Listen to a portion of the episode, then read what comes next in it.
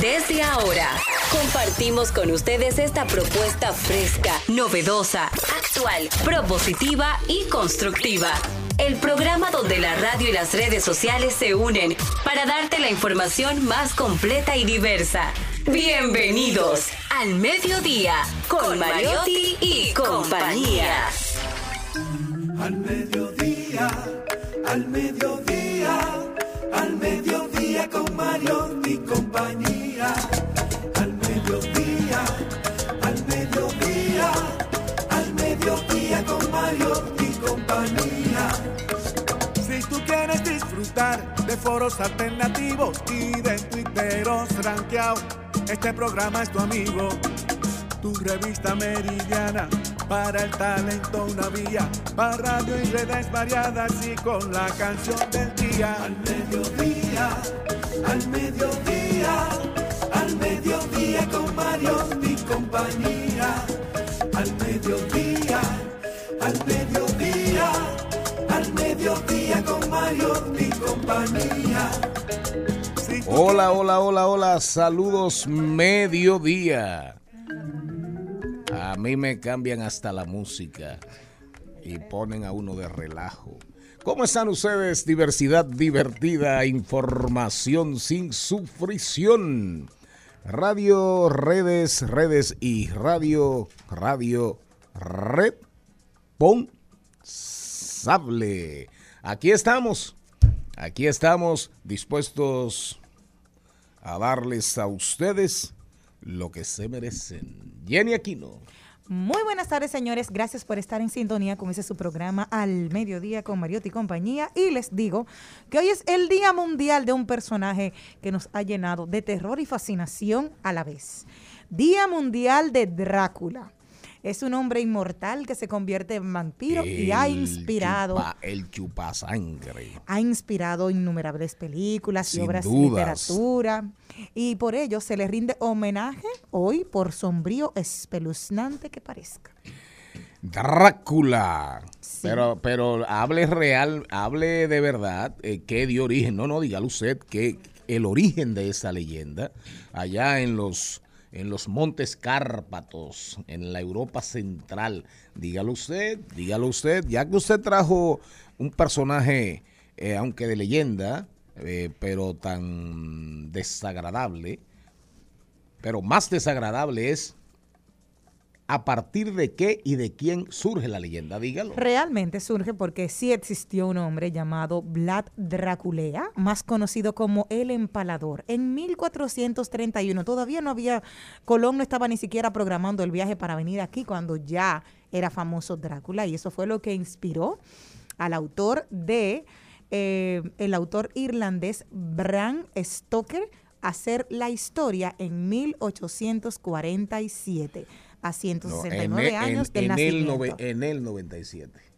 47, No, no, no, 1847. no. Esa novela es del 1897.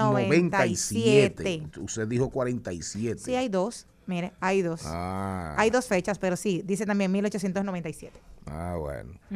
Ah, para usted, usted cree como usted tiene que tener mucho cuidado para hablar en este programa delante del señor Pou y yo. Señor Pou, ¿cómo anda usted? ¿El jugo con Drácula? ¿Él me lo va a decir ahora?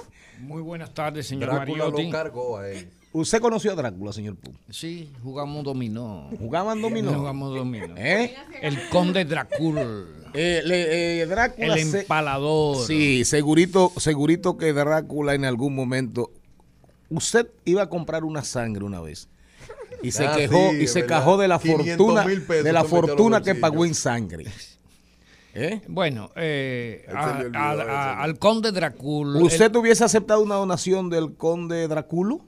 el- claro que sí, claro que sí. Me inmortalizaría. Sí, sin señor. dudas. Señores, el Conde Drácula ha sido uno de los personajes más versionados, y me excusan el verbo, eh, que es de, eh, lo, lo acuñado, porque eh, su- sus leyendas, los mitos que rodearon a este hombre en una zona del mundo que es una de las más deshabitadas en los montes Cárpatos. Así es. Ahí eh, próximo a Transilvania. Así es. Entonces, leyenda. eh, ¿Cuánto sabe el señor? Es una leyenda indiscutiblemente que ha sido eh, presentada a través de la historia de la cinematografía y encarnada por diferentes personajes. Para mí, para mí, la mejor leyenda llevada al- a, la, al- a la pantalla grande de, eh, de De Drácula, Drácula.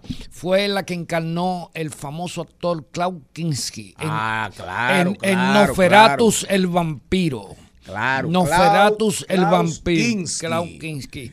Que dicho sea de paso, debido a su rostro así, eh, huesudo, alargado, pálido Como con anemia. como con anemia, eh, con unas facciones muy pronunciadas por el origen étnico de Klaus Kinski, pues al maquillador no le tomó mucho trabajo encarnar a un personaje y sobre todo la calidad escénica de Klaus Kinski. Hay que decir que en esa versión de Drácula, que me parece que ha sido en términos serios la última versión de, eh, de, no- de- de Drácula, eh, que se titulaba Nosferatus el vampiro. Eh, Sí, sí, sí, sí, la recuerdo, la sí. recuerdo. Hay que, hay que señalar que la escenografía fue recreada en función de una obra literaria también de gran trascendencia, que fue el libro La peste de Albert Camus. Ay, Dios mío, qué cátedra, qué cátedra. Ahora, eh, antes de saludar al niño, al niño Vargas, Al niño prodigio. al niño prodigio, usted, usted recuerda a un actor famoso, que se hizo famoso por las películas de Drácula, Boris Karloff. Bueno, Boris Karloff era una versión de Drácula llevada a la televisión a finales de los años 50, que incluso aquí se popularizó mucho Sí, en el claro, famoso claro. cine de la noche. En el cine de la noche habían dos películas que eran clásicas y que significaban un toque de queda para los adolescentes. Una fue Boris Karloff, que era una suerte de encarnación de un Drácula, pero más light, y la otra fue Combate con el sargento Sonder. Diablos, combate. Yo me mataba por ver combate. Ya está bien, ya está bien, ya está bien. Eh, Eh, usted- le, le- le sigo dando cátedra. No, no, no, no, no, no. El hombre del rifle marcado. Marcado. eh, la cuerda floja. Eh, no, no, no sigamos. No Marcado sigamos. el, el- el- supuesto traidor. Así hoy. es. Eh, un aplauso al polímata, a la Biblia, el Taná, es la. Torá, Infotel le debería de hacer una estatua a usted en cada uno de sus el. Corán de este programa. Un borracho va por la calle, Malena, diciendo que viva, que viva, que viva la menstruación, que viva la menstruación, el borracho. Que viva la menstruación. la menstrua- Y de repente le dice uno, compañero, pero corría, ¿será que viva la revolución? Y dice el borracho, con tal de que corra sangre. Ay, a, mí no me va, a mí no me va bien. A mí no me va bien. Usted, usted sabe, usted sabe el chiste de los vampiros. Que Si corre sangre, no importa. Usted sabe- Que viva la revolución. Usted sabe el chiste de los vampiros. No. Del vampiro rico que se encuentra con el vampiro pobre rebuscando en la basura. Llega el vampiro rico con su limoncina negra, brillante, su capa de piel y se desmontan en un callejón de esos lúgubres y tenebrosos de la ciudad de Nueva York y encuentra al otro vampiro eh, rebuscando entre la basura y lo ve maltrecho con la capa toda surcida, eh, famélico, sucio, pestilente y le dice, oh, ¿y qué tú haces ahí buscando entre la basura? Lo voy a dejar ahí porque es hora Es de... asquerosísimo. Es hora de Sí, almuerzo. porque yo me lo sé. Yo me lo sé, yo me lo sé. Está flojo. Al mediodía,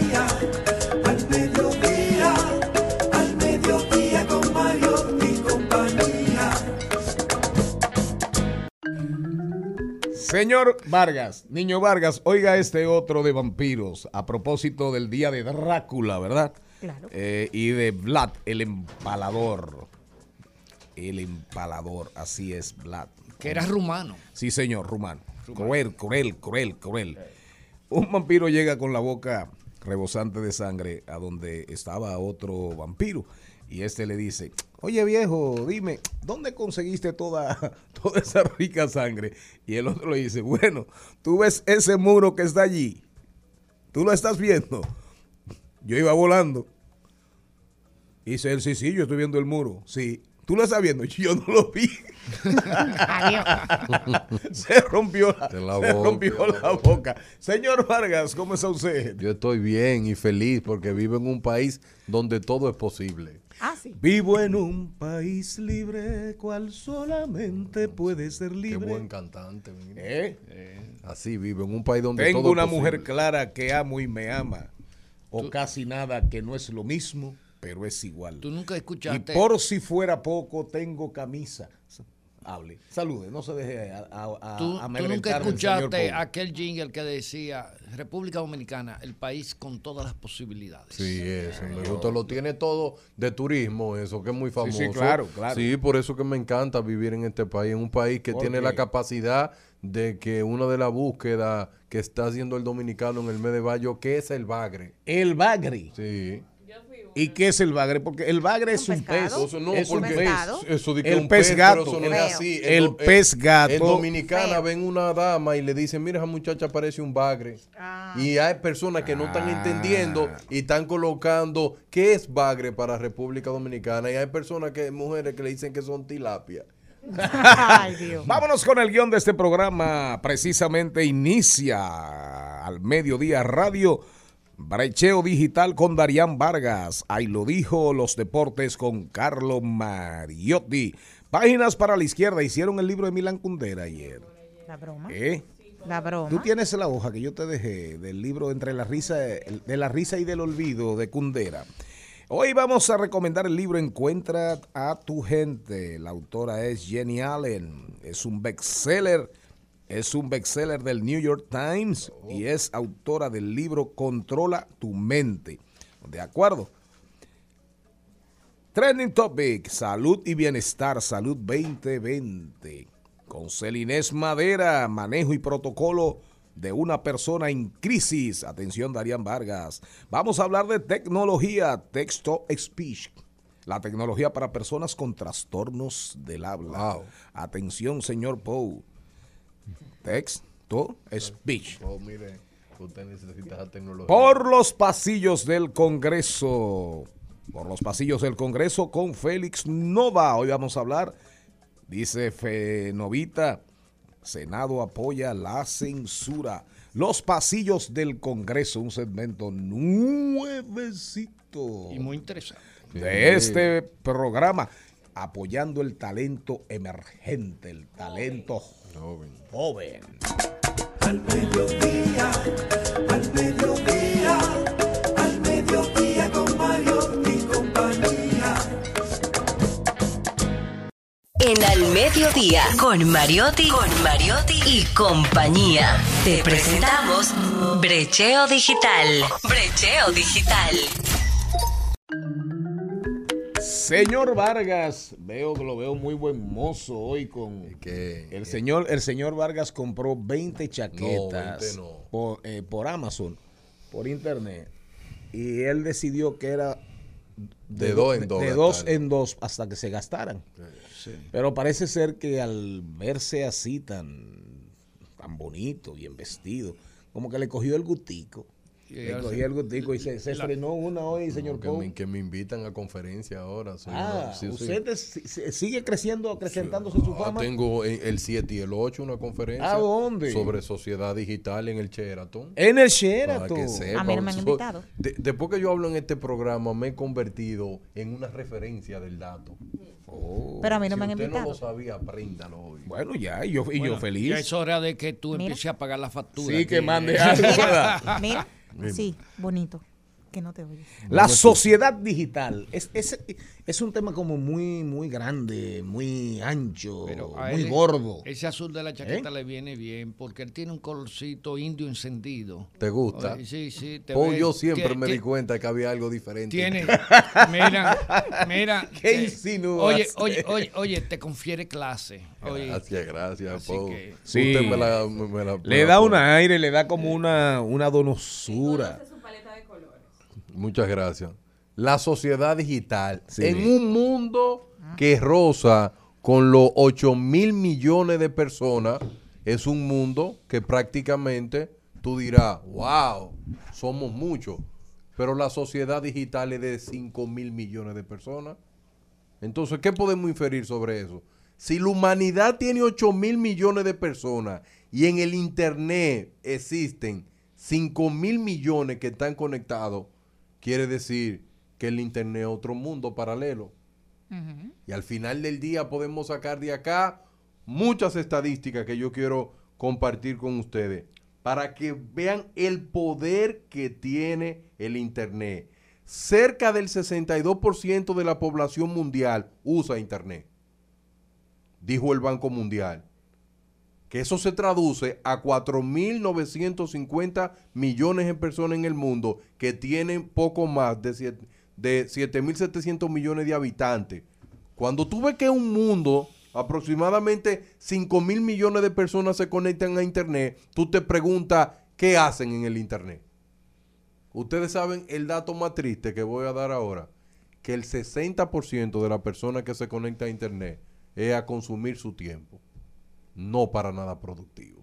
No. Y ahora tú te estás preguntando ahí cuál ha sido el mayor negocio de la sociedad digital, la chatarra, para mantener a muchas personas dentro del Internet. Si el Internet fuera, señor Poe, una gran biblioteca académica, no hubieran ni 100 millones de usuarios. Pero el Internet tuvo que cambiar. Yo no sé si ustedes acuerdan que existía antes algo que se llama enciclopedia en carta. En carta. Y muchas personas la tenían en CD Claro. porque no tenían acceso a tener internet y ahí consultaban cualquier cosa y hacían su tarea. Si el internet se hubiese quedado en la encarta, hubiese fracasado. Claro, claro. Por eso tienen que venir estas grandes Big Tech a transformar todas estas cosas para que el internet sea lo que hoy es.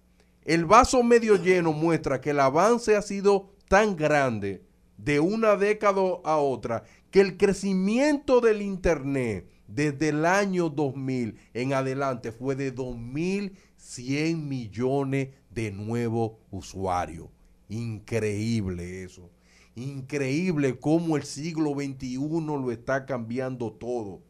Pero una de las cosas que más está asustando, no a las Big Tech, porque eso le gusta, es que la tasa promedio de consumo de Internet en tiempo gastado es de 7 horas, completando el empleo de diversas herramientas digitales. Pero el siglo XXI en la sociedad digital lo que está diciendo ya no nos molesta que una persona pueda durar 7 horas siempre y cuando sea productivo dentro del Internet. Porque el Internet se ha convertido en una sociedad digital de venta. Y eso le permite a muchas personas poder ver todo este nuevo mundo. Las redes sociales tienen un poder de 4.950 millones de internautas. Y 4.620 son usuarios de redes sociales. Repito, los últimos datos del 2022 a mayo, 4.950 millones de internautas y de esos 4.950 millones, 4.620 son usuarios de las redes sociales. Quiere decir, señor Pou, que el mayor peso del Internet lo sostienen las redes sociales. Sin Twitter, sin Instagram, sin WhatsApp, sin TikTok, sin YouTube, sin esa grande plataforma, entonces el Internet no fuera nada, señor Pou. Sí, y mensajería y plataformas de, Facebook. de interacción social son los principales eh, eh, eh, aplicaciones que circulan en el Internet. No me cagué, no me cagué. Yo te voy a decir una cosa. Yo me doy cuenta porque cuando yo, por ejemplo, en mi cuenta de Twitter posteo un link para ir a leer Un un, artículo, informe, un sí. artículo, yo, yo mando al carajo un montón de gente porque leen el título del artículo Y no profundizan. y empiezan a opinar. Así mismo Y le es. dije, mire, analfabeto, léase el artículo de puta habla conmigo que lo voy a bloquear Así por eso. es. Punto. Señor Pou, para que usted tenga, en Argentina el promedio es más alto. Más de 8 de cada 10 personas usan Internet. O sea que la brecha digital en, en Argentina, cuando tú lo buscas, es muy pequeña. Pero escuche esto, un Pero- argentino en promedio dura nueve horas Pero en que, el internet. pero que en Argentina el internet es la prolongación del ego de los argentinos. ¿Oíste? Eso es verdad. Siga. Señor Pou, a fines del año 2021 ya habían registrado 1.9 millones de sitios web. Y escuche este dato que es más triste. De ese 1.9 millones, en el mundo existen 300 mil páginas pornográficas. El Internet se alimenta de ese monstruo. Y De aquí páginas solamente, pornográficas. y aquí sola- Pornográficas y aquí solamente. solamente consumen tres. Sí. Que tú lo trajiste en ranking. 300 mil páginas. Yo, yo, yo no sé ni cómo se busca una página pornográfica, hermano. Porque yo, ¿cómo yo me voy a alimentar mi, mi morbo con una, una pantallita y, y un disparo? dijo que el promedio eran 11 Así horas. La gente que duraba a la- anualmente, ¿verdad? 11 horas. Anualmente, 11 horas. A- anualmente. Entre hombres sí, mujeres. Él lo trajo la estadística. ¿Y cuáles eran las tres más visitadas? Por eso yo dije. Así mismo. Y en cuanto a cantidad de dominios, solamente en el primer trimestre del 2021 se contabilizaron más de 363 millones de nombres de dominio.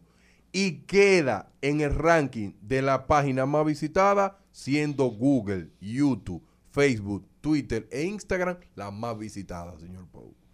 Y esto conlleva que ha cambiado a partir del año 2025. ¿Usted sabe qué ha cambiado el año? Los videojuegos online, como League of Legends, LOL, ¿A partir de qué año? del 2015. De- ah, 8 de cada 10 usuarios de Internet de entre 16 y 54 años juegan video games online. Oiga, Pou, el rango de edad.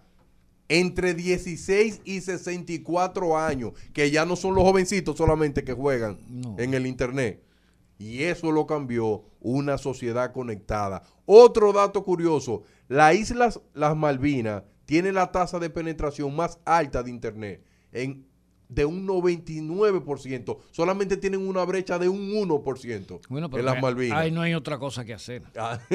Así mismo es. Y se accede a Internet más desde móviles que desde computadora, representando ya, ahora mismo, incluyendo la tableta, representando que ya rosa en el 58% del tráfico. O sea, que las personas acceden a Internet a través de su tableta Sí. o celular y no de una lacto o una computadora.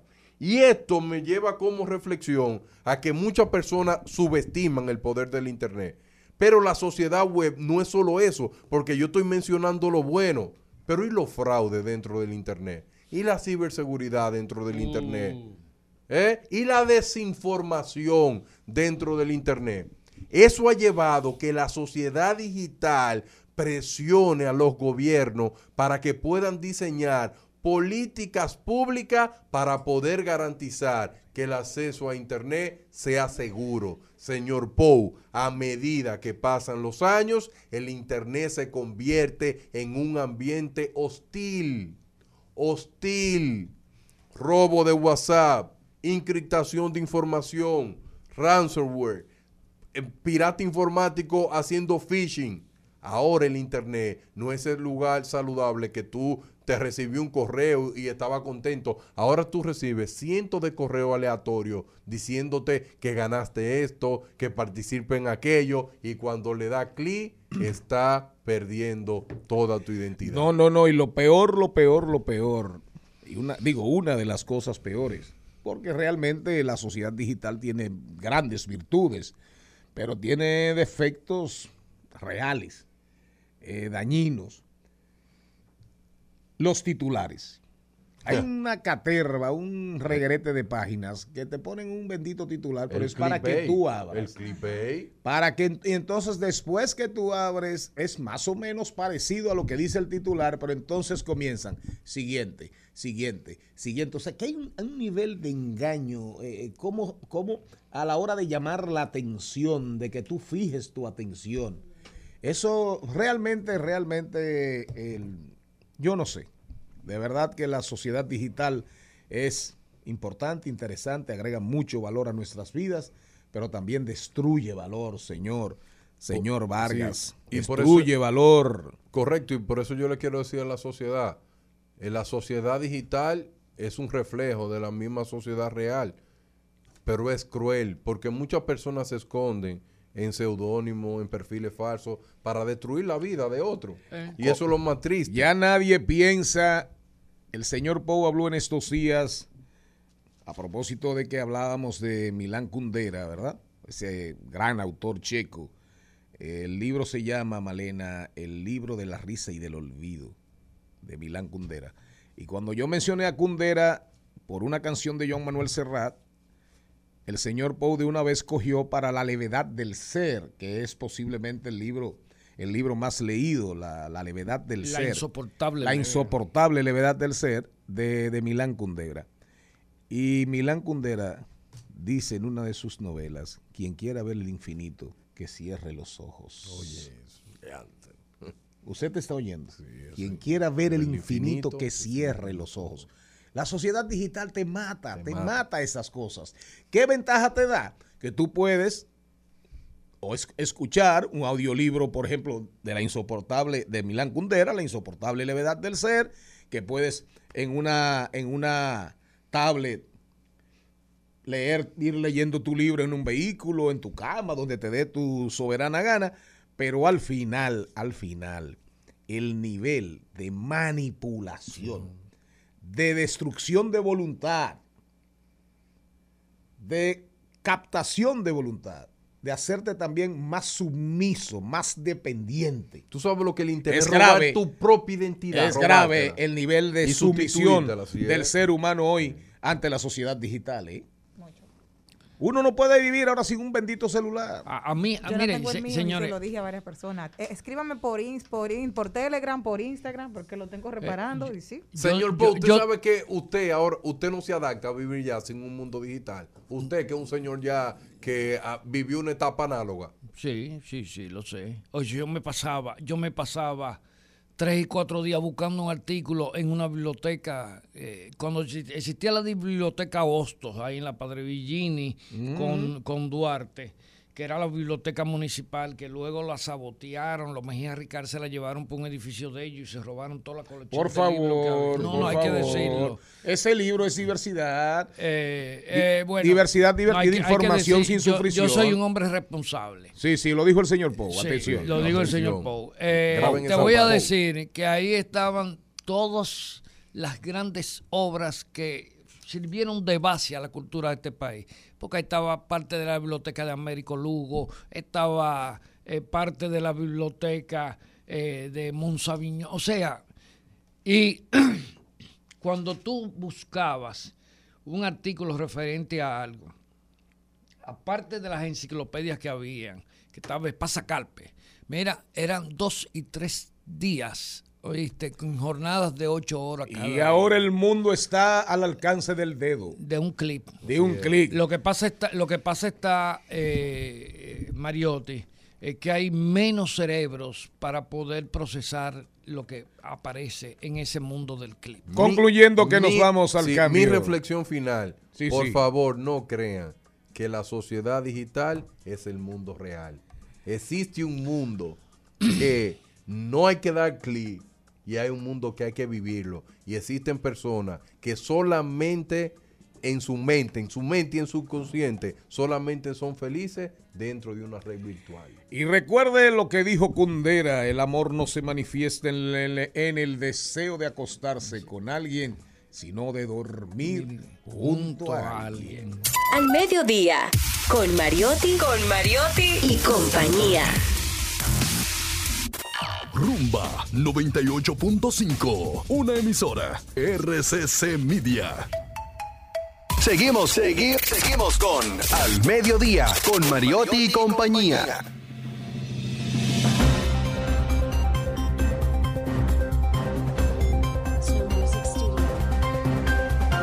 Ahora nos vamos a rodar por el mundo. No podemos estar ajenos a lo que pasa en la bolita. En la bolita mundial. Señor Vargas, estrénese hoy en Rodando por el Mundo al mediodía. Hay pánico en el mundo de la criptomoneda. porque el colapso del Tender afectaría el Bitcoin. El ¿Qué? colapso, el Del colapso. Tether. ¿Y qué es eso? Bueno, ese es la- el token. Ok. El token, cada moneda tiene su token y al final del día lo que ellos están diciendo que advierten que el colapso del Tether provocaría un crash del Bitcoin y del resto de la criptomoneda. Creen que las criptomonedas no son tan estables como sugiere su nombre y que no pueden garantizar su estabilidad en todo momento.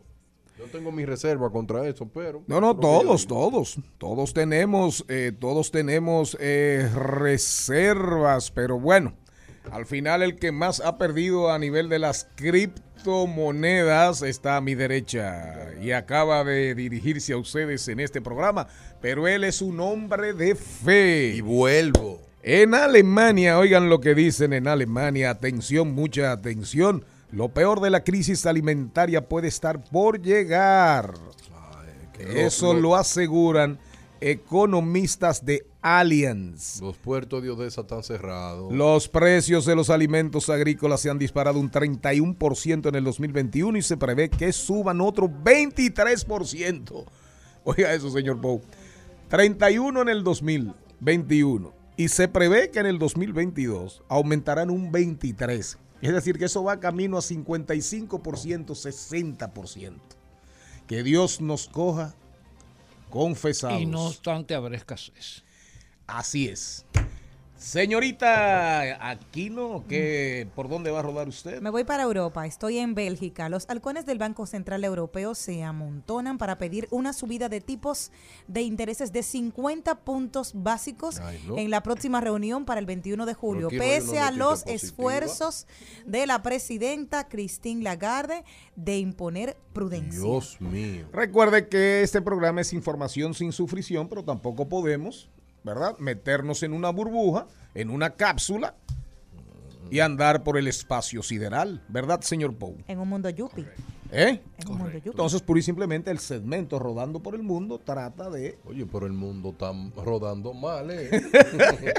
Señor Pou, el mercado de armas en los Estados Unidos, Ay, el ay, más el único, el mercado menos regulado de la un- del universo.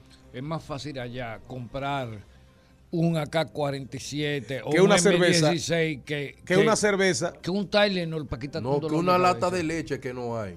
Ahora mismo en Nueva York tiene. Sí, las fórmulas infantiles están en Eh, crisis. la doble moral norteamericana es fundamentada en un supuesto derecho constitucional que tienen todos aquellos por inspiración de los padres fundadores para poder eh, tener un arma de fuego sin importar la letalidad del arma, sin importar las condiciones de la persona que la quiere.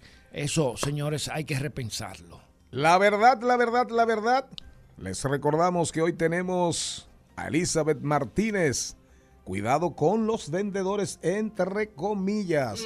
Celines Madera continúa con un tema, la segunda parte del tema, cómo manejar una persona con una crisis nerviosa, una crisis de comportamiento, de conducta. Y para irnos a los deportes con Carlo Mariotti, otra frase, lo dijo Cundera, señor Pou, lo dijo don Milán Cundera, la coquetería es una propuesta de sexo sin garantía. Al mediodía dice presente. Dice presente el músculo y la mente. El músculo y la mente. Estamos en deportes. Carlos, buenas tardes. ¿Cómo andamos por el mundo de los deportes? Bueno, buenas tardes, buenas tardes a toda la audiencia del mediodía, a todo el equipo. Iniciamos ya con la Liga Nacional de Baloncesto que arrancó en el día de ayer, en donde los Reales de La Vega iniciaron con buen pie, comandados por Rigoberto Mendoza, venciendo 108 por 97 a los Cañeros del Este, mientras que los indios ve- vencen a los Soles 87 por 85 en un partido lleno de emociones, un partido no apto para cardíacos. Y aquí le tenemos unos datos interesantes de los indios de San Francisco para todos sus seguidores y para los que son seguidores de otros equipos, conozcan a sus rivales. Los indios de San Francisco se, fun- se fu- fue fundado en el 2005, los dirige actualmente Richard Ortega, es su coach de cabecera. Cuentan, ellos cuentan como sede con el pabellón del Mario Ortega y fueron campeones en el 2013 y en el 2019. Mientras que en el día de hoy tenemos una doble tanda de partidos. Tenemos que los marineros se enfrentan a los leones y los titanes se enfrentan a los metros.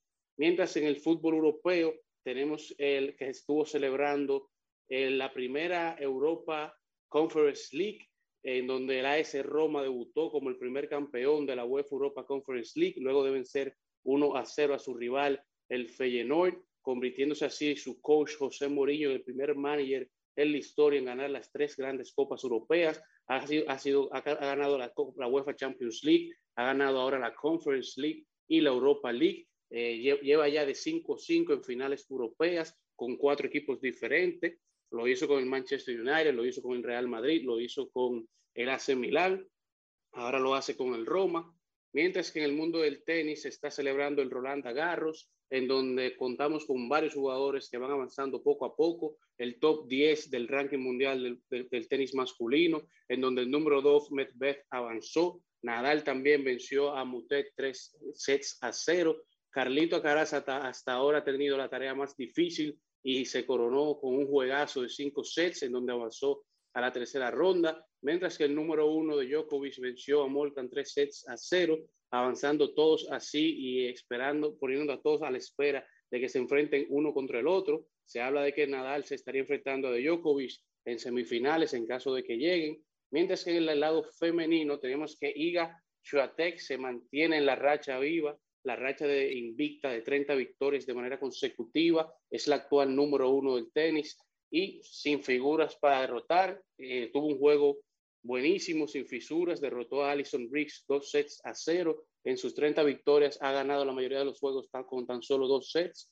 y con tan solo una hora de juego. Y avanza hacia la tercera ronda donde se estará enfrentando a Danka Kovinic, mientras que en el baloncesto, el mejor baloncesto del mundo, el de la NBA, tenemos que los Boston Celtics toman la delantera 3 a 2 en la serie, vencieron 93 por 80 a Miami en su casa en el juego 5 de las finales de conferencia del Este, y ahora regresan para el juego 6 a Boston, en donde Boston busca cerrar con broche de oro y avanzar a sus finales de la NBA y Miami busca empatar una serie que se ha visto afectada por la salud de sus jugadores en ambos equipos, pero que con esta victoria ahora Jason Tatum se cuenta con más victorias en playoffs que, que la franquicia completa de los Philadelphia 76ers en los últimos 15 años. Jason Tatum cuenta con 38 victorias de playoffs, mientras que Filadelfia cuenta con 37, mientras que hoy llega el juego 5 de las finales de la conferencia del oeste, en donde nacen varias preguntas a raíz de este juego, en donde los Dallas Mavericks se quedaron, man, lograron mantenerse con vida en el juego 4, poniendo la serie 3 a 1, donde Golden State lleva la delantera. No sería la primera vez que Golden State pierde una delantera de tres, de tres juegos, pero donde nace la pregunta de qué le queda en el tanque a Luka Doncic. Luka Doncic que llega a su juego número 80 de la temporada, lleva tres meses eh, jugando intensamente. Eh, sus números han sido doblados en los playoffs, ha sido el eje principal de los Dallas Mavericks. También nace la pregunta de quién será el primer ganador que se coronará con el MVP de la semifinal del oeste, con el Magic Johnson MVP, jugador más valioso Magic Johnson. ¿Quién será también el next man up, el próximo jugador que asumirá, asumirá el papel o el rol de ayudar a Lucas Doncic en este juego 5 contra los Golden State Warriors? Y hay que ver qué le queda a Dallas en este juego 5 que llega hoy y ver si la serie se pone 3 a 2 o si Golden State logra avanzar a su primer, primera final de la NBA desde el 2019. Al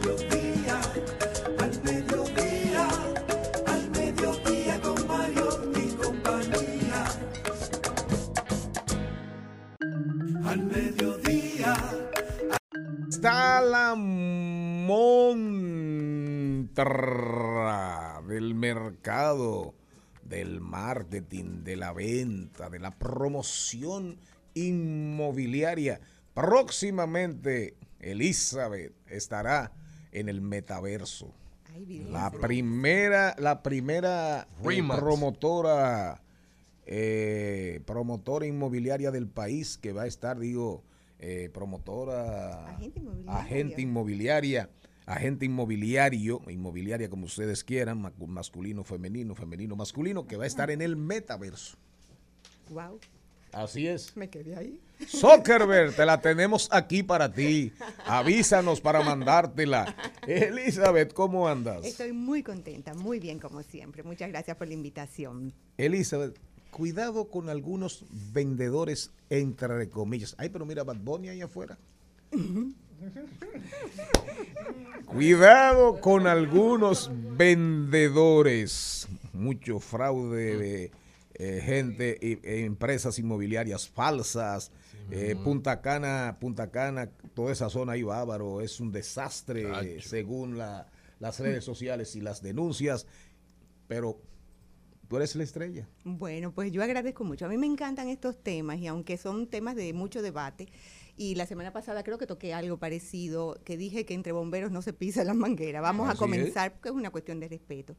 Vamos a identificar primero que en nuestro país no existe una licencia. Al no existir licencia, que se ha tratado de conseguir por Eso todos grave. los medios, pero no se ha llegado a un consenso de conseguir licencias. Entonces, lo que de alguna manera se trabaja basado en una ética, pero quiero hacer un ejercicio inicial, precisamente con Punta Cana. Punta Cana en este momento tiene aproximadamente, y mal contados, unas 15 mil unidades que están en construcción.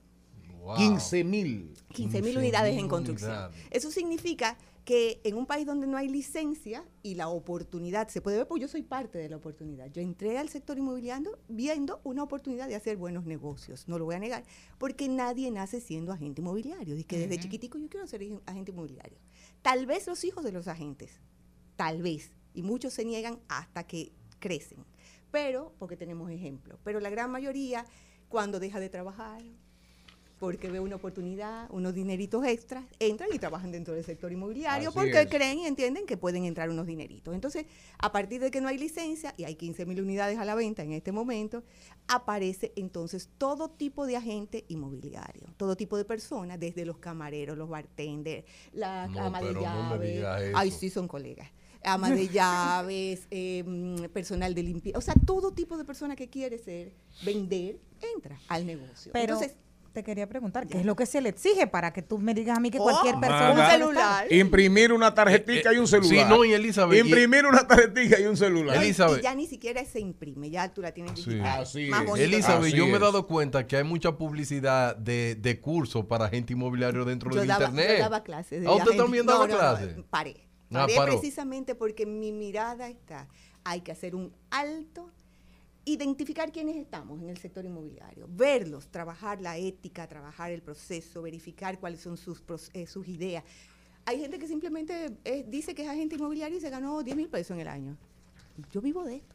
Yo vivo esto junto con mi esposo y esto es algo serio para mí y para muchas otras personas y grandes empresas que existen eh, y grandes agentes inmobiliarios independientes que trabajan de manera muy seria el sector. Entonces, cuando tú abres muchas clases, estás diciéndole a todo el mundo, tú puedes. Y entonces sigues dejándola abierta esa llave y debe de haber un filtro. Y no existe ese filtro. Todo el que quiere trabajar, entra. Que está bien, porque hay gente buena en el camino y hay gente mala. Y como dice Mélido Marte, el negocio es autoprofiláctico. Cuando tú te ves tres meses sin ganar ni un chele, te vas y buscas la próxima oportunidad que tal vez tú entiendes. Pero en este momento, y voy a poner este ejercicio, si hay 15 mil unidades en la venta promedio, y te voy a poner, siendo muy considerada, eh, 200 agentes que ahora mismo eh, están en esa zona y vendiendo proyectos de Punta Cana. Y eh, como 60 a la misma, el mismo momento que se están construyendo. Y cada agente de esos invierte 100 dólares al mes. Esos son 20 mil dólares Sí. en promoción mensual solamente de agentes. Sí. Es decir, tú no sabes quién es que la está haciendo, cómo la está haciendo, porque ahora mismo la oportunidad que existe entre el mercadeo en Internet hace que cualquiera pueda mercadear, hace que selling. cualquiera pueda tener una página web, hace que cualquiera diga qué es lo que quiere decir, pero mi pregunta sigue. Tú haces esa inversión, te llega por remarketing, que ustedes se han dado cuenta, remarketing tú haces así, tú dices playa y te comienzan a llegar informaciones de playa. Y como que te caen atrás. Tú dices Punta Cana, te cae información de Punta Cana porque son las palabras clave. Te llega esa información donde ti y tú dices, hay un apartamento en Punta Cana. Te ponen un formulario y tú lo llenas. Nombre, teléfono, Da correo datos, electrónico. no lo valora. Y toda tu información tú la estás dando. Muy bien, ya ese Bien. sabe quién eres tú. Wow. Pero tú hiciste tu debida diligencia para tú saber con quién tú estás trabajando. Entonces, cuando a mí la gente se me acerca y me dice, me engañaron, Yo le digo, ¿con quién tú trabajabas?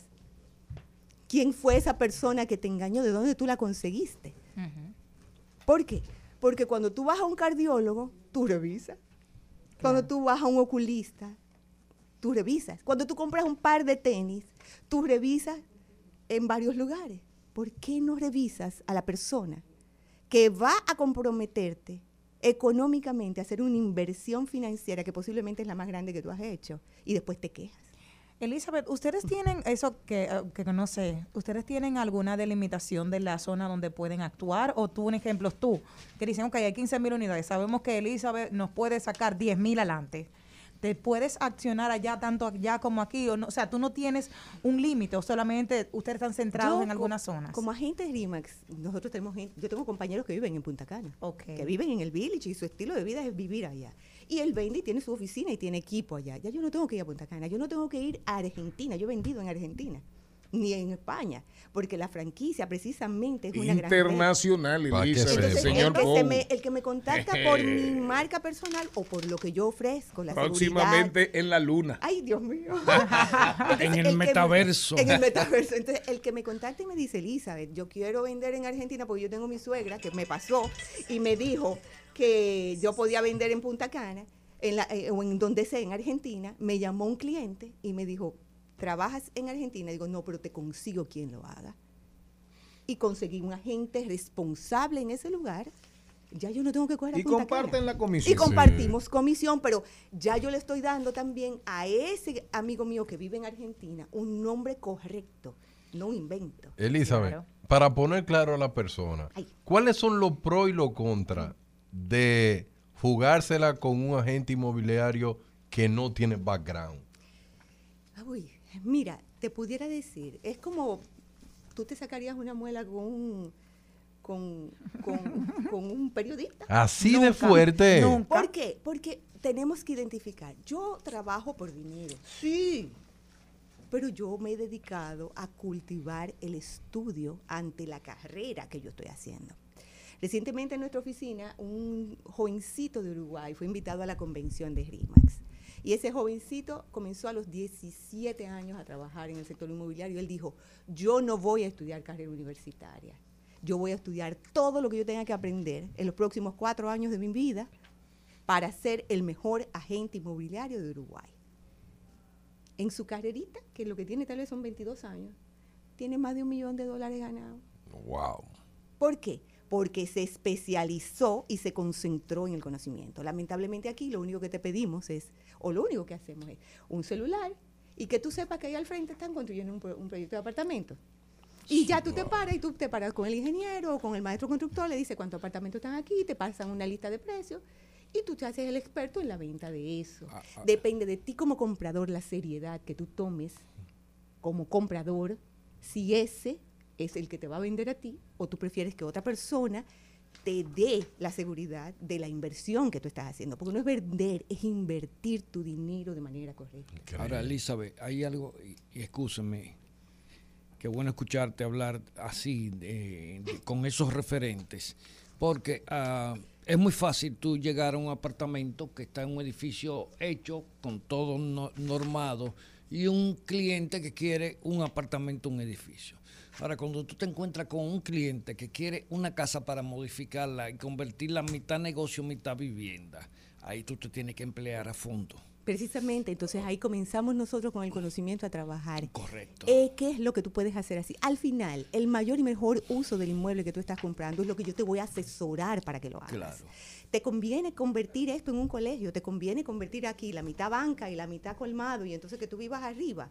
Al final es un producto que no lo tengo que ver fijo, yo lo tengo que ver también a- a- con una vista a futuro de que lo puedas revender, ya sea como un producto completo o una operación. Sí. Elizabeth, el engaño. ¿sí? Vendedores entre comillas, la estafa, eh, ¿con qué frecuencia se produce, sobre todo en aquellos lugares donde hay tanta oferta y una demanda, digamos, consistente? Es más la bulla que el, la realidad. Y eso sí se lo puedo yo decir. Es más la bulla que la realidad. Depende mucho de ti. Escuchamos esporádicamente una bulla. Y la bulla hace y molesta mucho. A mí me toca mucho. Pero hay mucha gente seria trabajando en el sector inmobiliario que no engaña. Última pregunta para Elizabeth, ¿no? No. Elizabeth, entonces, en conclusión, no hay una licencia, no hay una escuela. Sí, hay Eh, escuelitas. Y hay, eh, hay escuelitas hay- hay- hay en el escuelas, país. hay escuelas y hay gente que enseña muy bien. Ajá, Sí. hay institutos Sí, sí, aquí. cómo no. Hay institutos de personas que también lo miran desde un lugar particular. Al final, la mente es humana. Tú vender un aguacate y vender una... ¿Cómo un- te iniciaste tú? Inicié dentro de la misma RIMAX. eh, Pero como que como agente, como no, vendedora. yo, yo soy agente No, no, inmobiliario. y Desde el primer, desde el primer día. Y mi necesidad de aprender de lo que yo estoy haciendo fue lo que me llevó al próximo paso. Elizabeth La Montra, Elizabeth Martínez, Elizabeth, Montas tus redes sociales. Elizabeth Martínez RIMAX y me encuentran donde quiera. Ya ustedes lo saben. Señor Pou, de los 34 apartamentos que usted tiene, Son más. ¿cuántos Son más. Cuando usted No piensa. son 34. ¿Cuántos son? Sí. ¿Cuántos son? 76. Una, una, una. ¿Usted sabía que la defraudación tributaria es un delito que conlleva posiblemente a la extinción del dominio sobre la propiedad? Y el sobor. ¿Cuánto hace Y- que usted y no el- paga IPI? Y el sobor. No, él tiene ¿Cuánto hace que usted no 76 paga nichos, IPI? eh. ¿Cuánto hace que usted no 76 paga. IPI? Siempre se paga. ¿Eh? Siempre se paga. Siempre se, se Es paga. un hombre muy serio, Pau. Yo no Elizabeth, gracias. Nos vamos. Escuchas Al Mediodía con Mariotti y compañía. Rumba 98.5. Una emisora. RCC Media. Seguimos, seguimos, seguimos con Al Mediodía, con Mariotti y compañía. Trending Topics. Al Mediodía, con Mariotti y compañía. Presentamos Trending Topics. Trending Topic, ¿cómo andarán hoy las tendencias en la red más agresiva, odiosa, politizada? Twitter. Twitter. Bueno, República Dominicana es parte de la Coja- tendencia coja- del día de hoy. ánimo, coja ánimo. Es triste, lo que pasa es que murió el actor Ray Liotta aquí en República Dominicana y ahora somos la tendencia número uno por la muerte de él. Aquí el actor de ¿Quién- quién murió? 67. Ray Liotta, Ray Liotta. el de Godfellas, la, la, una película famosísima de amigos, buenos amigos mafiosos. Y murió aquí. Murió, No aquí. despertó, fue Charlie, zona. estaba durmiendo y no No despertó. despertó. Eh, murió mientras, mientras dormía, estaba en la ciudad colonial, eh, Qué feliz, dice ¿eh? Ismael, filmando, filmando una película. Qué feliz. ¿Eh? Qué Murió como dicen, como dicen, Como como, un un pajarito. pajarito. Rey Liotta, tremendo actor. Así murió mi abuelo, 98 años, durmiendo. Tremendo actor. Pero fíjese usted que yo no quiero morir así. Yo quiero darme cuenta de que me voy. Ay, no. Eh, en mi caso, sí. Mm, Yo, yo yo no, sí. yo Yo, no. Yo también, sí. yo también. Yo tengo, como murió Rey yo tengo, Sí. yo tengo que despedirme, yo tengo que decir ábreme la ventana para ver el sol. hay que empezar a maldecir Eh, ponme una cosas. canción. No, no, no. Yo no, yo soy un hombre. Yo, yo no odio, yo no odio, señor Pou. Yo no odio, eso enferma. Eso enferma, señor Pou. ¿Qué otra tendencia Oh, tenemos? una que me gusta mucho. Y es no es solamente una tendencia nacional, sino una tendencia global, que es Amber miente. Amber ¿Cómo? Heard, por el caso que tiene entre Johnny Depp y ella, ahora mismo todo el mundo está poniendo en duda el movimiento Me Too. No solamente son maltratadas las mujeres, Exacto. también a los hombres nos están maltratando psicológicamente y físicamente. Y Poe es un testimonio vivo Del de eso, maltrato. del maltrato. Como Ari de Aventura. Entonces, ¿cuál es la situación? Para que eh, contextualicemos. Sí. La esposa, la, el todo. juicio con Johnny Depp, el de Piratas del Caribe, Sí. ¿verdad? Sí. Un actor súper famosísimo, tremendo actor. Pero también dicen que él es un poco, es un poco desquiciado, que tiene problemas drogadicta. de alcoholismo, Drogadicto, que consume drogas, pero sin embargo, eh, aparentemente él en un momento él estaba abajo. Porque la joven eh, estaba concitando mucho apoyo a nivel de la opinión pública y sobre Todo entre las mujeres. Pero han ido saliendo cosas durante el juicio Sí. que han ido abriéndole a Johnny Depp un poquito del cariño y las simpatías de la gente. No todo, total. ¿Qué, qué, qué, dicen que ella se le hacía, que ella hacía sus Ella necesidades hasta en la cama. Ella tuvo. De maldad. Hay algunas cosas que han sido clave en este, en este, en este juicio. Eso es una sucia. Sí, Le él- tiró un pequeño proyectil. No, oye, como que la pequeño cama. proyectil. Un proyectil en la cama le dejó. Él, ella se defecó en la cama. Eso es de, ah, de- Defecó. se defecó en la Así. cama. Ese es uno, porque él no llegó a tiempo para Era su blandita. No sé, porque no se dieron Por detalles. favor, horario, horario de almuerzo. Segundo, ella lo bueno Sí, sí, fue adelante. que la desbarataron. Una cosa que dijo La ella, única que ella productora que habla. Semi semiconductora, le adelante. quitó 7 millones de dólares para ella donarlo a dos instituciones para cáncer. ¿Y cuántos años después, cinco años después, de no ha, no ha dado un peso? Se le demostró. Cuando ella le tocó testificar y mencionaron lo de la S fecal encima de la cama, ella dijo al final que fue el perro que se hizo se hizo caca ahí encima de, de la cama. O sea, que habló mentira. Sí. Pobre perro que no podía Entonces, eh, Johnny Depp tiene una abogada muy joven, por Y cierto, buena, muy buena. latinoamericana. Buena hembra. Buena No, hembra, y no, no no. tanto eso, que han salido unos videitos que. Johnny Depp le hacía La- así, sí. mira, le topa y No, no, le, no, no, le pero pica los no, ojos. Ustedes, ustedes saben, Johnny Depp no Mariotti- juega. No, no, no, no, yo no lo veo así. Yo Usted sí. sabe, señor Mariotti, que la gente es Johnny muy... Depp es un depredador. No, para que yo no lo sepa. veo, no, no, sí, no, no, yo no sí. lo veo Un así. lobo feroz. Sí, porque Poe un depredador de agua dulce. Yo lo veo como... Un bagre. Señores, por favor. Yo lo veo como que ellos tienen muy buena relación cliente-abogada, como debe de ser. pero muy cercana. No, Sí, no, no. sí, ellos, están, ellos están concentrados en trabajar y en que Johnny Depp vuelva a su vida normal. Claro. Y que ella es muy buena, por cierto. Es joven, una muchacha joven. Ella es dominico, como... No, dominico no, perdón. Ella es. No, Ah. mexicana, colombiana. Ah, tiene bueno. como que un... Una mezcla- Una mezcla muy fuerte muy latina de latinos. latino. Y es muy profesional. Y han visto muchos videos de ella bien lassi, respondiendo y, Sí, sí, sí. y, y, de- y, o sea, enfrentando a Amber y todo eso. O sea, que eso realmente yo lo veo como una serie. Como una serie de Netflix Sí. que en un futuro No, eso, pueda... eh, seguro va a dar una serie. o una serie de cualquier otra a propósito plataforma. de Netflix, a propósito de Netflix, Ah, yo tenía que, otra cosa en- que en- Netflix sigue perdiendo suscriptores. Eh, Amazon, Amazon, por primera vez en 20 años, por primera vez en 20 años, Amazon anuncia primer trimestre pérdidas de un- en un trimestre. Por primera vez, reiteramos, en 20 años, Amazon anuncia pérdidas para un trimestre. Oigan bien, ¿cómo es que andamos?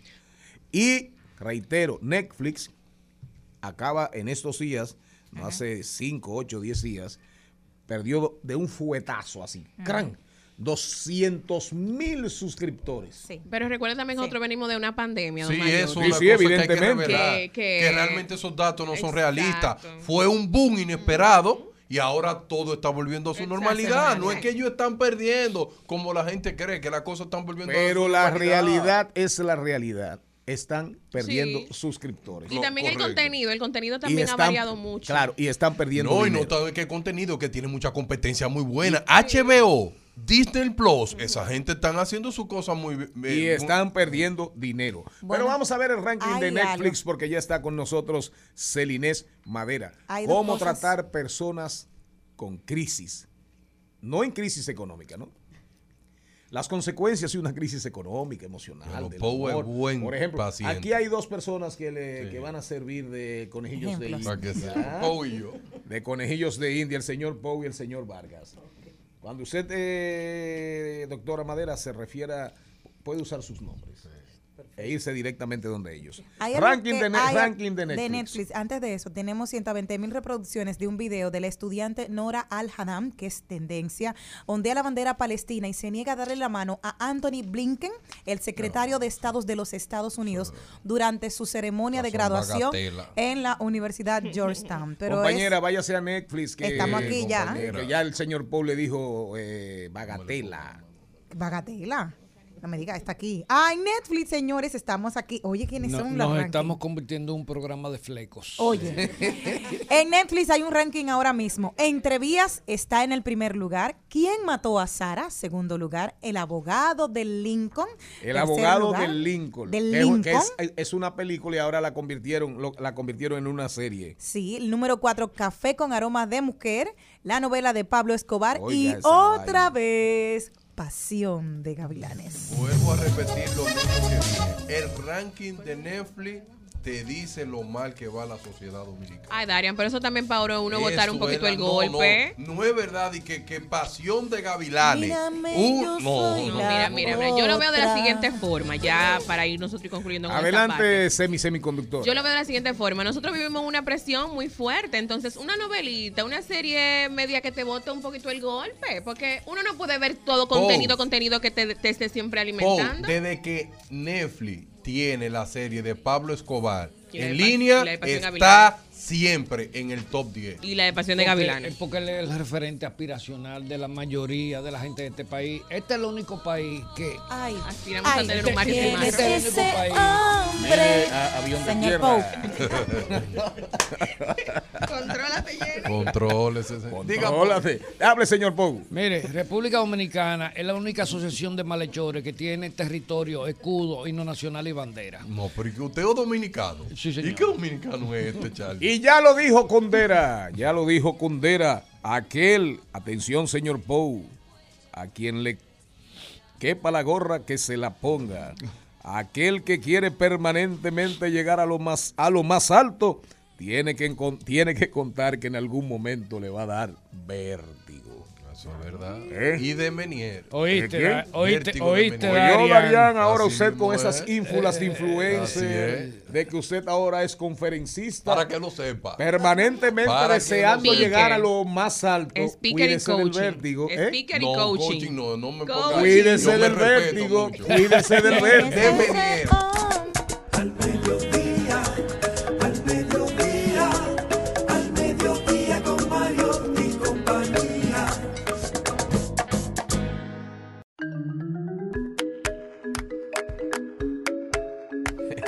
Celinés Madera. Celinés, habíamos prometido que tendríamos con Celinés una segunda ronda. Ella es Celinés Madera de Robles.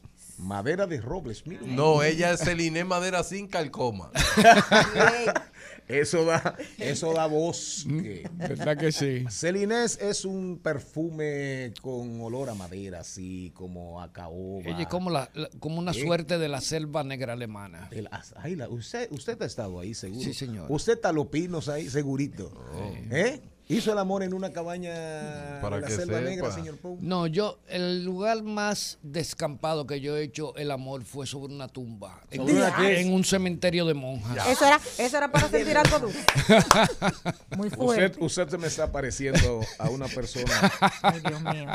que merece mucho respeto para Pero mí. bueno, la persona tiene que sentir algo duro, tiene que estar ahí arriba. Pero, por favor, Es que los cementerios de monjas nadie lo No, visita. ya- Celinés, Celinés, ¿cómo tratar a una persona en crisis? Crisis nerviosa, eh, eh, exaltada. eh, Ahí Darian. ¿Cuál debe ser la actitud de un neófito? Digo, de una de un desconocedor, no necesariamente de un profesional. Vamos a ver. Sí, Si te toca en el metro, si te toca en la calle una persona con una crisis repentina.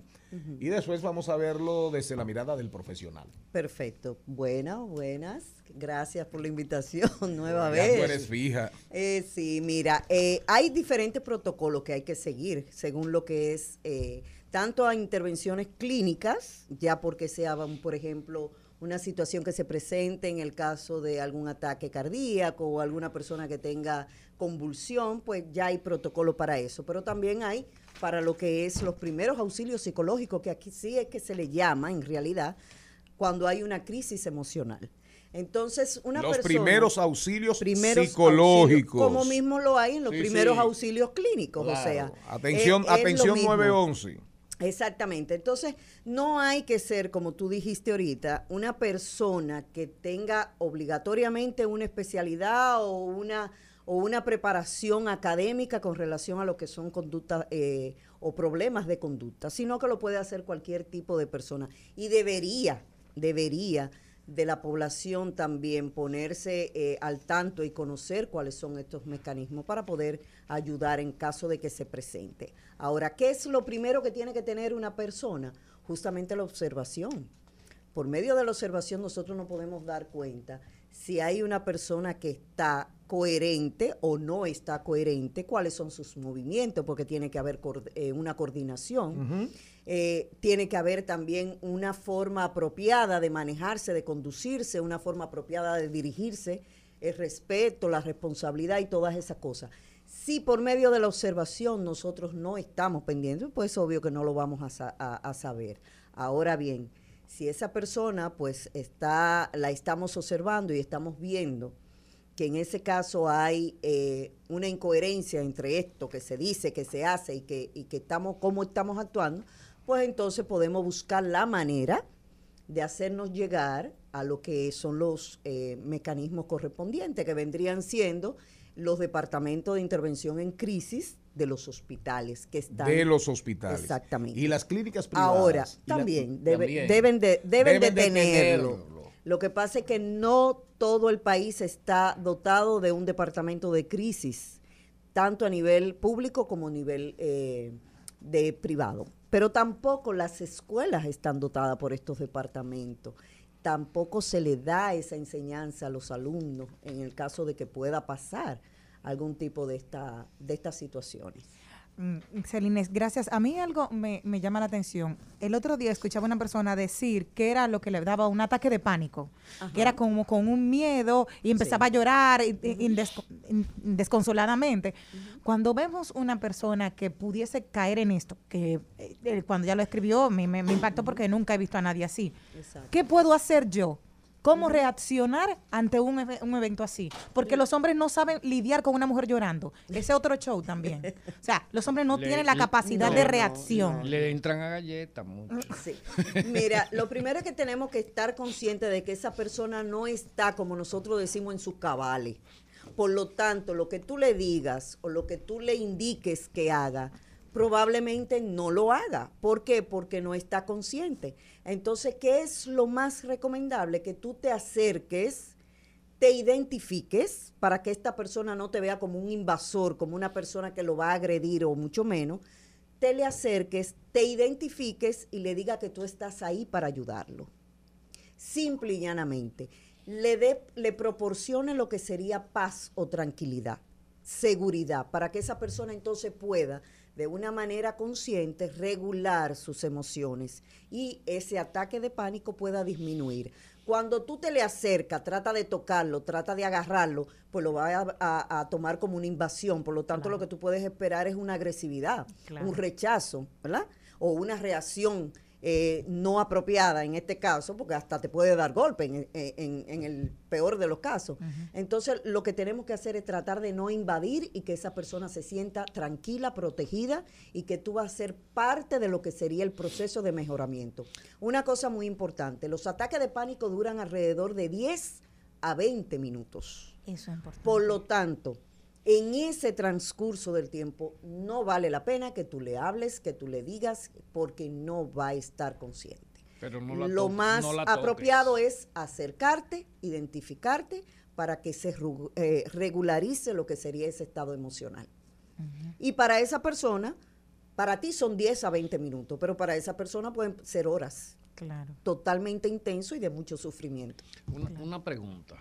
Qué bueno, qué bueno que está tocando ese tema, porque eh, en nuestro país la población autista ha aumentado, se ha incrementado de Increíble. manera En el, considerable. en el país, ¿no? Cons- En el creo, mundo. creo que En es una mundo. tendencia, Sí. eh, es una Mundial. tendencia mundial. Sí, sí. Por eso, por eso, y mire qué coincidencia. Aquí eh, tenemos perdone- al señor, Sí, a mí, eh, sí. O sea, Eh, eh, ¿Cuál es el cuerdo yo aquí, soy- por favor? no, yo soy- Porque Eh, por lo, lo- visto lo que- todos tenemos un problema Lo que pasa es que yo no pierdo los estribos.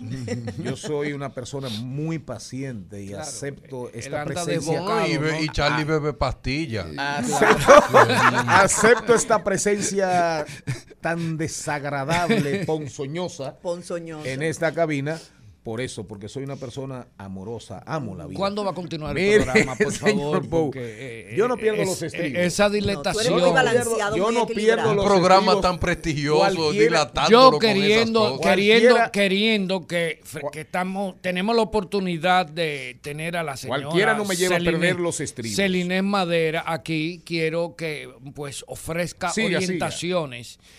Eh, Don como Bartolo, decía, don Bartolo, siga. como decía eh, doña Celinés, eh, la población de autismo ah, se ha incrementado en el país. Sí. Tengo entendido que hay diferentes grados de, auti- de autismo. ¿verdad? Por lo menos tres grados creo que hay lo- fundamentales. sí, son tres grados. de Y la mayoría de la gente no sabe qué, cómo lidiar con un autista. Es más, no sabe ni identificarlo.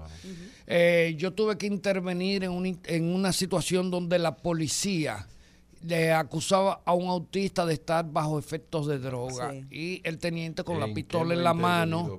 eh, ya usted, entonces, ¿cuáles son los elementos para usted distinguir a una persona, un autista que le gusta mucho a veces escaparse de los hogares y luego que se ven en la calle, pues hacen crisis? Sí. porque están totalmente desorientados. ¿Qué debemos hacer con esas no personas? ocultarlo. Muchas veces las madres, en el caso de que se escapan, las madres o los vecinos no, se- no le dicen a los vecinos cuál es la condición del niño.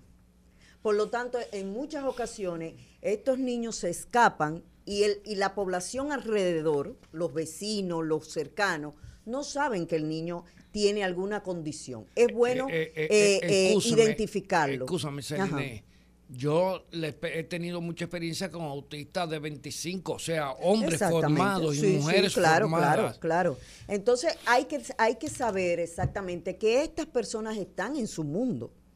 Y estas personas no aceptan, no aceptan lo que sería ese contacto físico. Lo que, eh, y entonces, en ese caso, si lo encontramos en la calle, el usted acercarse, agarrarlo y tratar de controlarlo, usted lo que va a, eh, a inte- a- a- vamos a, decir, provocar. a provocar es que esta persona se torne agresiva. Entonces, vamos a tener un poquito más de observación con relación a lo que son las conductas de las personas para poder entonces invadir los espacios de cada una de esas personas. Ahora mismo, y era Eso lo- pasa mucho también con las personas con Alzheimer. Exacto, eso, ahí, iba a entrar, pero antes, eh, precisamente yo hacía una reflexión esta señor- mañana el señor de que en esta época hay que observar con mucho detenimiento a los niños. Desde que tienen cuatro, cinco, seis meses, hay que estar Sí, observando. sí. Incluso hay ejercicios para poder ir determina- determinando lo que es el desarrollo cognitivo de cada niño. Y las según personas, la edad. las personas que tienen Alzheimer, que se pierden, que, también suelen ser en un momento suelen ser súper agresivas. Exactamente. Y como la libido se les dispara, también son sexualmente agresivos. Sí. Sexualmente Sí. agresivos. No, no sabía. ¿Qué, qué- Se puede dar cómo- los cómo casos. La autoridad, eh, la autoridad, y, y vuelvo atrás a la primera pregunta que hicimos. El que no sabe, el los primeros auxilios eh, psicológicos, como tú dijiste, es- nadie aquí prácticamente está preparado para eso. Lamentablemente no. Aquí se Así forma, es. aquí se insiste en los servicios, primeros auxilios clínicos. Ajá.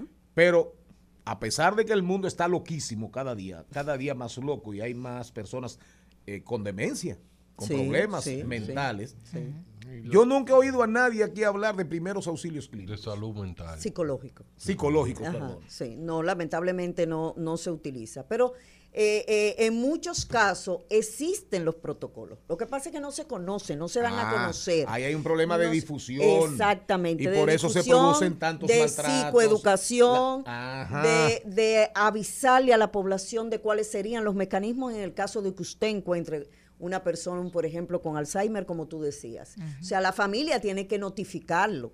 La familia tiene que saber exactamente cuáles son los pasos y los procesos, porque dentro de la enfermedad de Alzheimer hay niveles, por lo tanto la persona va paulatinamente perdiendo lo que sería habilidades y cogniciones, entonces eso tiene que saberla la familia para saber manejarlo. Automáticamente usted tenga una persona con alguna discapacidad en su casa, con algún trastorno mental, usted tiene que irse orientando para ir para saber exactamente cómo irlo manejando. Y la misma familia alrededor, sea mamá, papá, tío, primo, quien sea, pues sepa también cómo manejarlo. A estas personas es difícil que usted se le acerque, al menos que ellos no lo permitan. Claro. Y por eso tenemos tantas agresiones, por eso tenemos tanta confusión de lo que es el comportamiento de las personas. Celinés, contacto. 829-639-4606. Celinés Madera, señor Bow, qué estrella. Estrella. Vamos a despedir a, Yo Celinés Madera. Yo me imagino que ya usted hizo su cita con ella. Eh, Ay, qué, qué chistoso, qué chistoso. ¿A qué nivel? ¿En qué nivel? De, eh, ¿Cuál? cuál El nivel de está en el piso 1, piso 2, piso 3 en su Alzheimer? Azoteico. No, mi problema no es el Alzheimer. Eh, no, ¿cuál es? No. La, la, el, ¿cuál, cuál es? No, no, no, no. ¿Cuál Mi- es su problema? Mi problema es eh, una cierta psicorrigidez e intolerancia. Su incontinencia. Ah, pues eso podemos también corregirlo. Llame al eso, 8 sí. Su in- 829-639-4600. Eh, repita cuál es su tema. Psicorrigidez e intolerancia. Eh, yo les recomiendo. Eso es un No, medicamento de alto costo. No, él tiene- él- tiene que ir a alto costo. Él para tiene, un, él tiene un problema de incontinencia urinaria. urinaria. Nos vamos. Se hace pipí. Pa, eso, eso, es- eso se resuelve con Pampers. Al mediodía, con Mariotti, con Mariotti y compañía. Rumba 98.5. Una emisora. RCC Media. Escuchas Al mediodía, con Mariotti y compañía.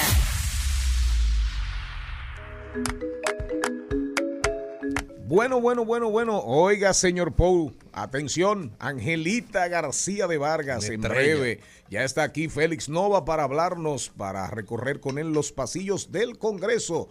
En breve hablaremos de tecnología, pero mientras tanto, dijo Kundera, así es el momento en que nace el amor. La mujer no puede resistirse a la voz que llama su voz asustada. El hombre no puede resistirse a la mujer cuya alma es sensible a su voz. Oiga eso, señor. Ay, qué lindo. Oiga, señor. Ay. Oiga, doña Quino. Me acuerdo, Oiga, yo, estaba enamorada, Anda llamaba a un muchacho. Ah. Ay, sí, porque él era ñato y eso era lo lindo. Y yo decía, hola, buenas, eso es lo que me gustaba a mí. Nos vamos. Vamos a hablar de tecnología y después. La voz de la desesperación. Reflexiones desde mi alma. En Al Mediodía, con Mariotti, con Mariotti y compañía, hablemos de tecnología. Señores, Xiaomi Lab le declaró el fin a esa voz robotizada. Han creado una inteligencia artificial que es un text to speech que lo que está haciendo que la persona que tienen problema del habla mejorarle la voz a través de un dispositivo el cual no va a ser robotizada ya. Esa voz que tú ves como si fuera robótica, eh, no, Ah, una voz más humana y una voz más realista.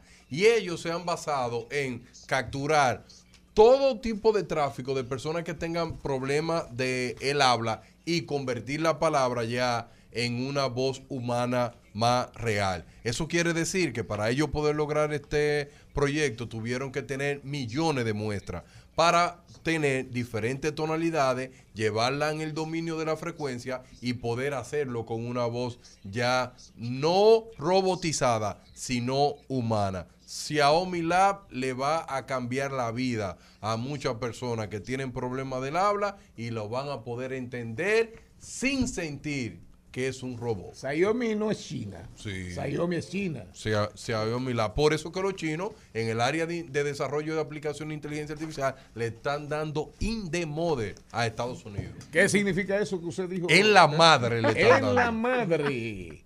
Ay, caramba, qué bueno. Así qué es. bueno.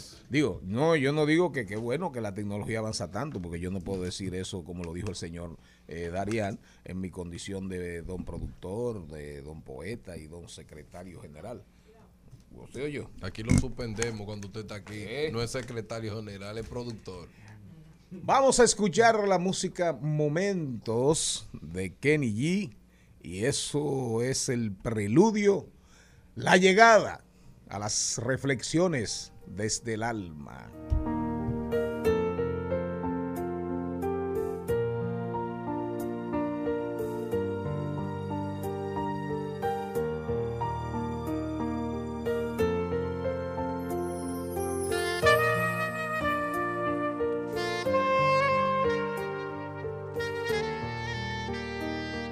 Angelita, ¿cómo andas? ¿Cómo estás? Angelita. Angelita, no te me vayas. No, Está disfrutando de la música. no te me vayas lejos, Angelita, que la paz del país te necesita. Buenas tardes a mis compañeros de este bello programa que me encanta. Aquí les voy con reflexiones desde mi alma que les envié este corto mensaje en el día de hoy. Ocuparme de practicar la regla de oro. Es una decisión sabia. Trato a los demás tal como quiero que me traten a mí. Es tan positivo actuar con amor, responsabilidad, respeto, sinceridad, empatía, generosidad, comprensión, prudencia y compasión. Pienso que en esta vida la ignorancia es lo que hace que las personas no actúen con rectitud. Todos tenemos dos fuerzas, una positiva y otra negativa. Lo ideal es ocuparnos de activar la fuerza positiva para que sea la que domine nuestra vida y seamos seres con acciones más correctas.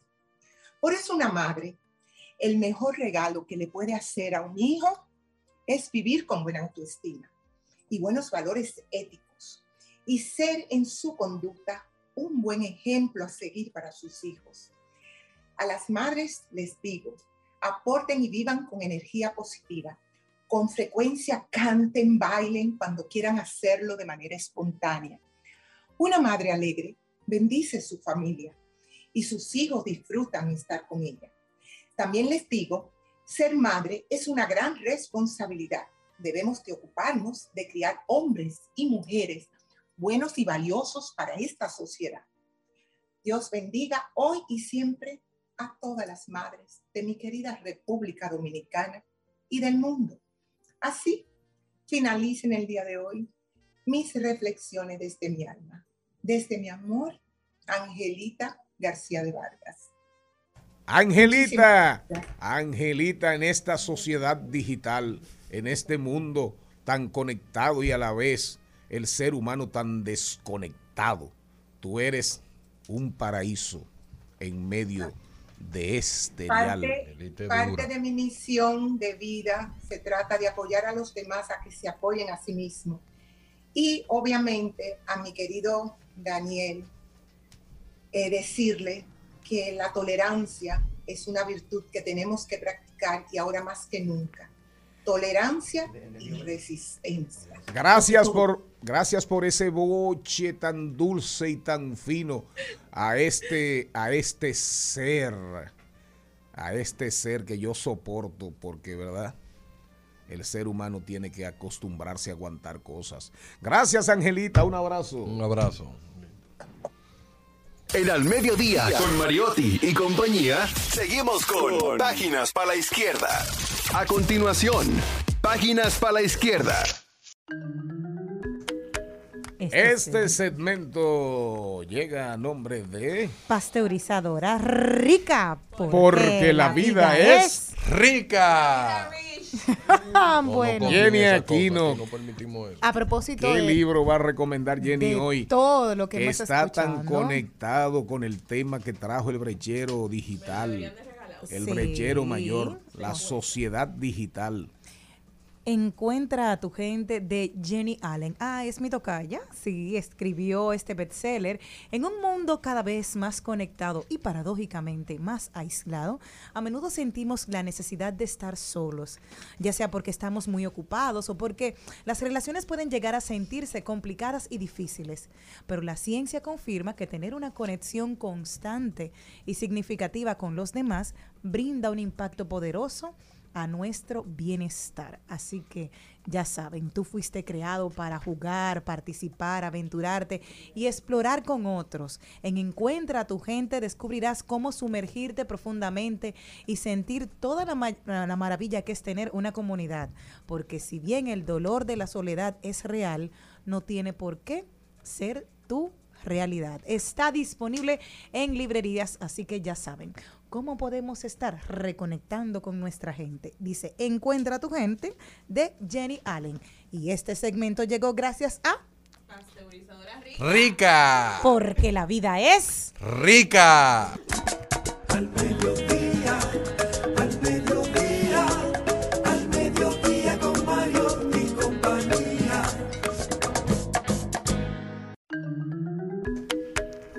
Este segmento, por los pasillos del Congreso. Estamos haciendo el bumper ya. ¿eh? Ya. Sí, y hablaste con Jesús Sosa para Arte y Cultura. Estoy en eso. ¿Estás en eso? Sí, estoy en eso, señor productor. Ajá. Félix Nova y Ciano. Muchas gracias a todos, a los oyentes y a los miembros de esta gran cabina. Muchas gracias. Hoy les traigo un proyecto interesante que se ha hablado desde la semana pasada. Sí, está dando mucho que hablar eso. Algunos lo han llamado ley mordaza, otro que es una censura completa. Y el nombre verdadero que tiene la iniciativa es ley orgánica que regula la protección al derecho a la intimidad, el honor, el buen nombre y la propia imagen. Proyecto que fue depositado el 22 de febrero del año 2022 y de proponente tiene a la senadora de la provincia de Bauruco, Melania Salvador, que ese proyecto viene por la disposición que tiene la Constitución Dominicana en su artículo 74, numeral 2, para- que dice que los legisladores mediante ley podrán regular los derechos fundamentales.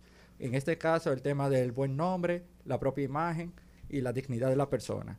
Que eso es en principio lo que dice en el proyecto, que suena a muy buenas intenciones en sí. Y tiene varios principios rectores, como el protección a la dignidad de la persona. También tiene el principio de razonabilidad y proporcionalidad, que según dependiendo de cómo han sido los comentarios que puedan difamar a la persona, la pena puede ir variando.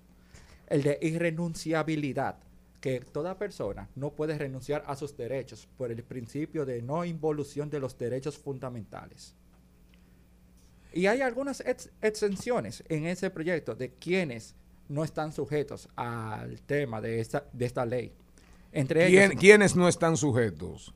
uno de ellos son las consideraciones jurídicas o apreciaciones hechas por los jueces en decisión judicial.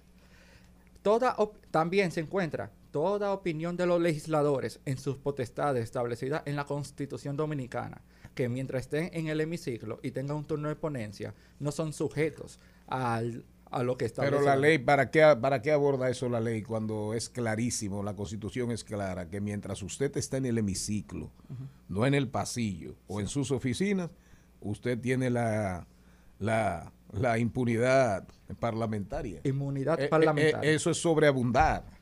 Estoy completamente de acuerdo con ese comentario, porque la misma constitución establece. Y a veces para, normalmente, escribir un poco más para dejar en específico cuáles son las potestades que se pueden, quiénes no.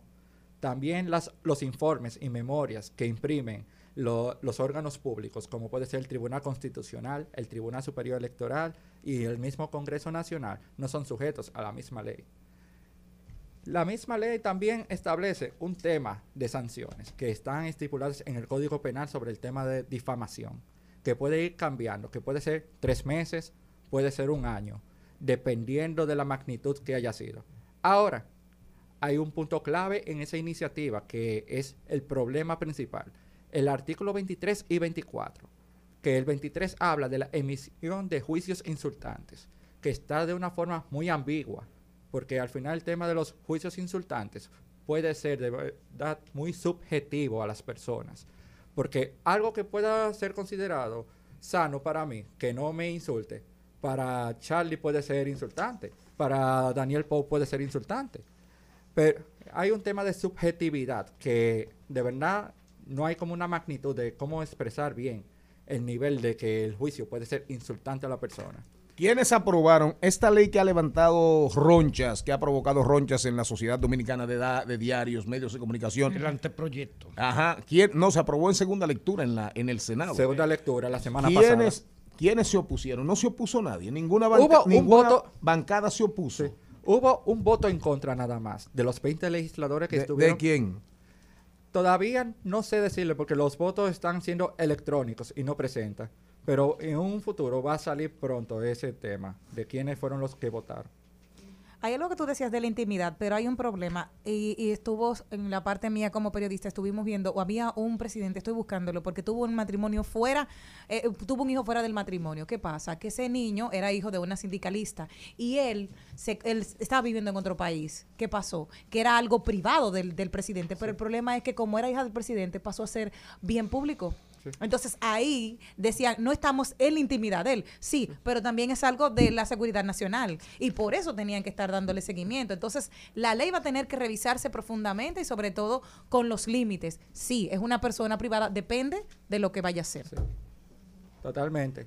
Por eso también... Totalmente de acuerdo usted con lo que dice Jenny. Estoy de acuerdo. Es que es, también en la misma iniciativa está el principio de equidad, que dice que es diferente el trato a los servidores públicos, a los funcionarios, que hay un trato diferente, que no se le puede evaluar como una persona privada a una persona pública. Ta- ahora, también se encuentra el tema del consentimiento informado previo en la iniciativa, que un tercero solo podrá hacer uso de la imagen de una persona con el consentimiento informado previo y expreso del titular del derecho. Es decir, que si yo veo a Darian un lugar tranquilo y le tiro una foto, eh, tengo que tener el consentimiento de él para Qué subir la bueno. foto, en caso de- Así me cuido. Ahora, si es, si es en un acto público que te tiro la foto, no aplica el tema del consentimiento. Ah, no aplica. Ahí si no. es un concierto, por ejemplo. Ahí no sé, porque dice como en actividades públicas. Que puede Sí, un como- concierto es una actividad pública. Ahora, si te ve entrando a un motel, por ejemplo. Que poba mucho ahí. Ahí, Ay. ahí, ahí tiene que pedirte el consentimiento. Pero ¿y qué le pasa, señor Poco? Usted está tan serio. ¿Qué está oyendo? Bien callado. No, no. eh, primero, eh, nuestro invitado, ya coparticipante de este programa, está haciendo una explicación enjundiosa, detallada y quirúrgicamente muy bien expuesta de lo que es un proceso legislativo, ¿verdad? Quirúrgicamente bien expuesta. Pues Yo no sí. sabía que usted era tan fino. Y eh, pues halagado. cuando es de mal gusto que si una persona está hablando sobre Se todo con propiedad, usted No se le inter- interrumpe. in- lo, lo interrumpa. Lo que pasa está que usted y el señor Darían Cosa eh, pues tienen un problema de disrupción conductual que no logran dominar como los esfínteres tampoco. ¡Ay! ¡Ay! no! Esa ley va a tener, esa ley va a tener problemas en el Senado, en la Cámara. Sí, porque hay que recordar algo. Fue aprobado en la Cámara de Diputados, que falta la discusión ahí. Y si se le cambia, aunque sea una coma, tiene que volver otra vez al Senado a conocerse. Mañana nos vemos.